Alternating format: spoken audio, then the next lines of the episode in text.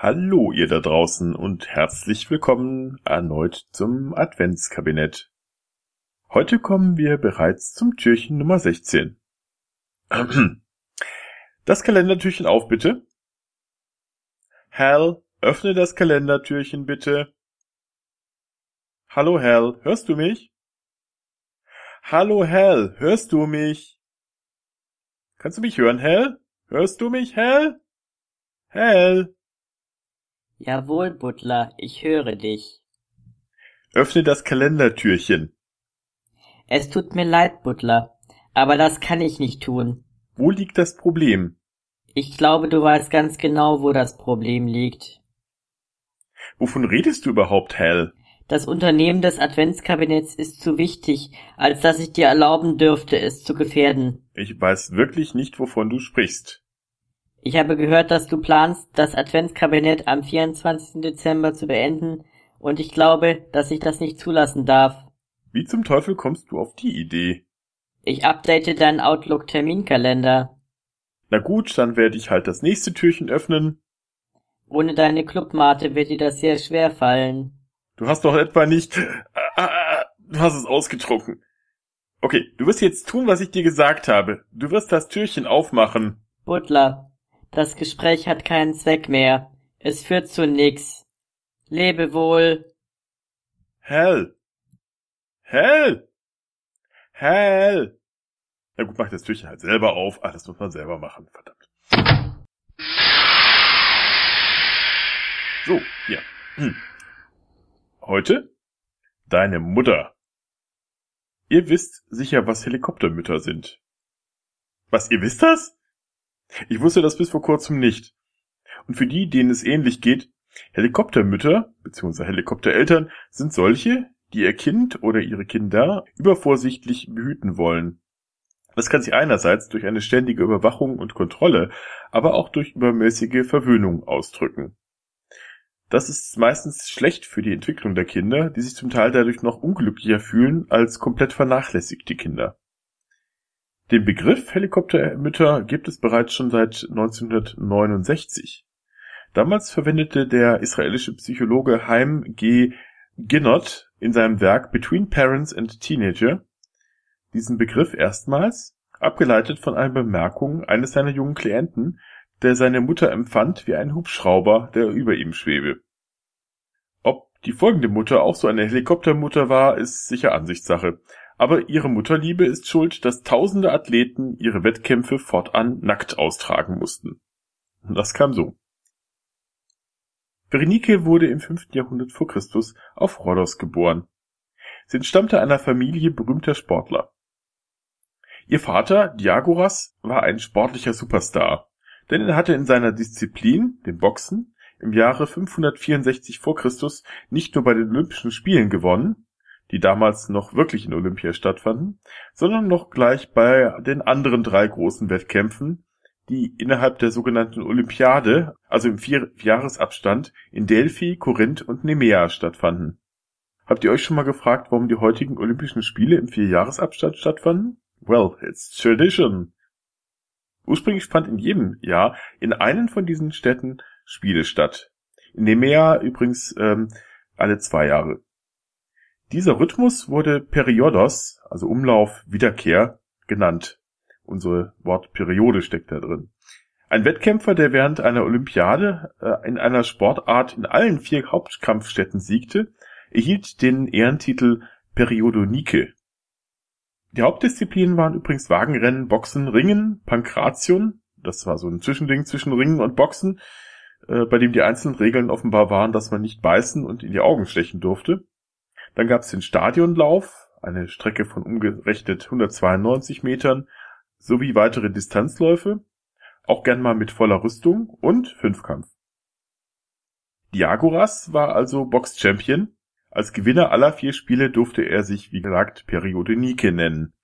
Selbst der griechische Dichter Pindar besang ihn als einen der großen sportlichen Helden.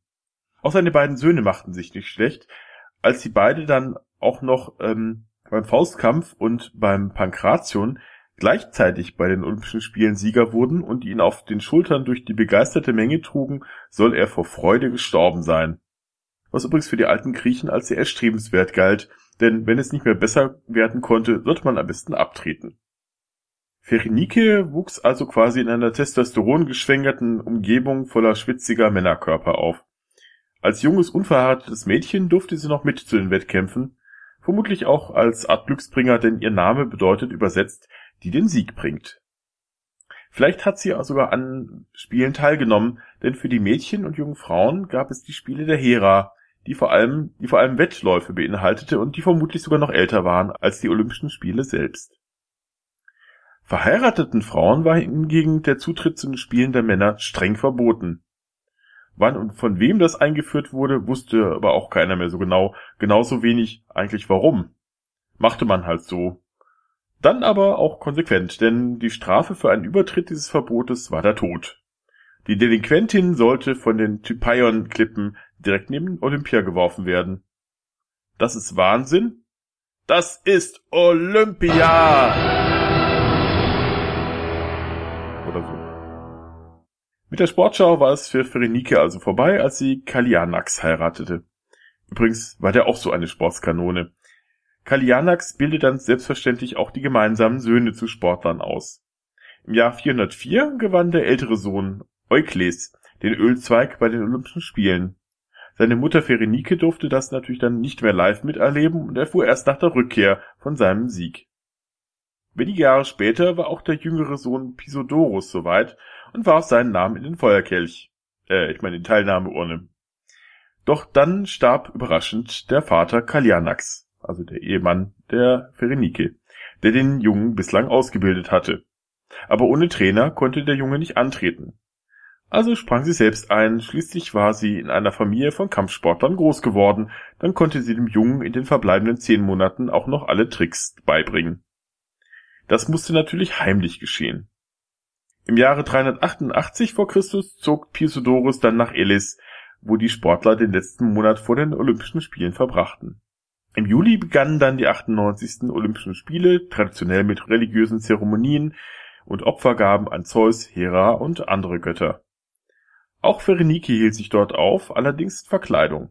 Wie die männlichen Trainer trug sie eine lange Tunika und den traditionellen hölzernen Stab. Womöglich hatte sie auch einen falschen Bart angeklebt und sich die Haare kurz geschnitten. Kann es sein, dass Weibsvolk anwesend ist? Nein, nein, nein. Jedenfalls wurde sie anstandslos von der Eingangskontrolle durchgelassen und stellte sich bei den anderen Trainern auf, einen Platz, der von der Arena durch einen halbhohen Zaun abgetrennt war. Die Kämpfe begannen. Pisodorus schlug sich wacker, ja, im wahrsten Sinne des Wortes, und kam in die Endrunde. Auch den letzten Gegner konnte er schließlich besiegen. Enthusiastischer Beifall brandete auf. Am lautesten sicher auch von Mama Ferenike. Die konnte nicht mehr an sich halten und sprang begeistert über den Zaun, um ihren siegreichen Sohn in die Arme zu schließen. Äh, zumindest war das der Plan. Denn in dem Moment, als sie sprang, blieb sie mit dem Stoff der langen Kleidung am Zaun hängen. Sie lief weiter, der Stoff nicht und naja, das Johlen der Tausenden von Zuschauern erstarb augenblicklich. Denn der vermeintliche Trainer wies offensichtlich körperliche Merkmale auf, die einem, einem männlichen Ausbilder nun nicht hingehörten. Nun war guter Rat teuer, denn so etwas hatte es zuvor niemals gegeben. Noch nie hatte sich eine verheiratete Frau zu den Spielen gewagt. Was nun? Über die Klippe mit ihr? Aber die olympischen Richter kamen zu einer typisch griechischen Entscheidung. Es gab zwar eine rechtliche Verpflichtung, aber an die musste man sich ja nicht unbedingt halten, oder? Sie beschlossen, in Anbetracht der glorreichen Vergangenheit dieser sportlichen Familie, insbesondere Pherenikes berühmten Vaters, sowie aufgrund des großen Mutes, den sie bewiesen hatte, als sie da in Verkleidung auftrat, das Todesurteil nicht zu vollstrecken. Aber um derartige Vorfälle in Zukunft zu vermeiden, sollten sowohl Sportler als auch ihre Trainer künftig nackt antreten. Das wolle man dann doch mal sehen, ob dann noch eine Frau, okay, man würde es sehen. Und so kam es, dass seitdem bis zum Verbot der Spiele unter Kaiser Theodosius im Jahre 394 nach Christus, also insgesamt 782 Jahre lang, alle Sportler unbekleidet antraten, trotz immanenter Gefahr von Sonnenbränden an empfindlichen Körperstellen.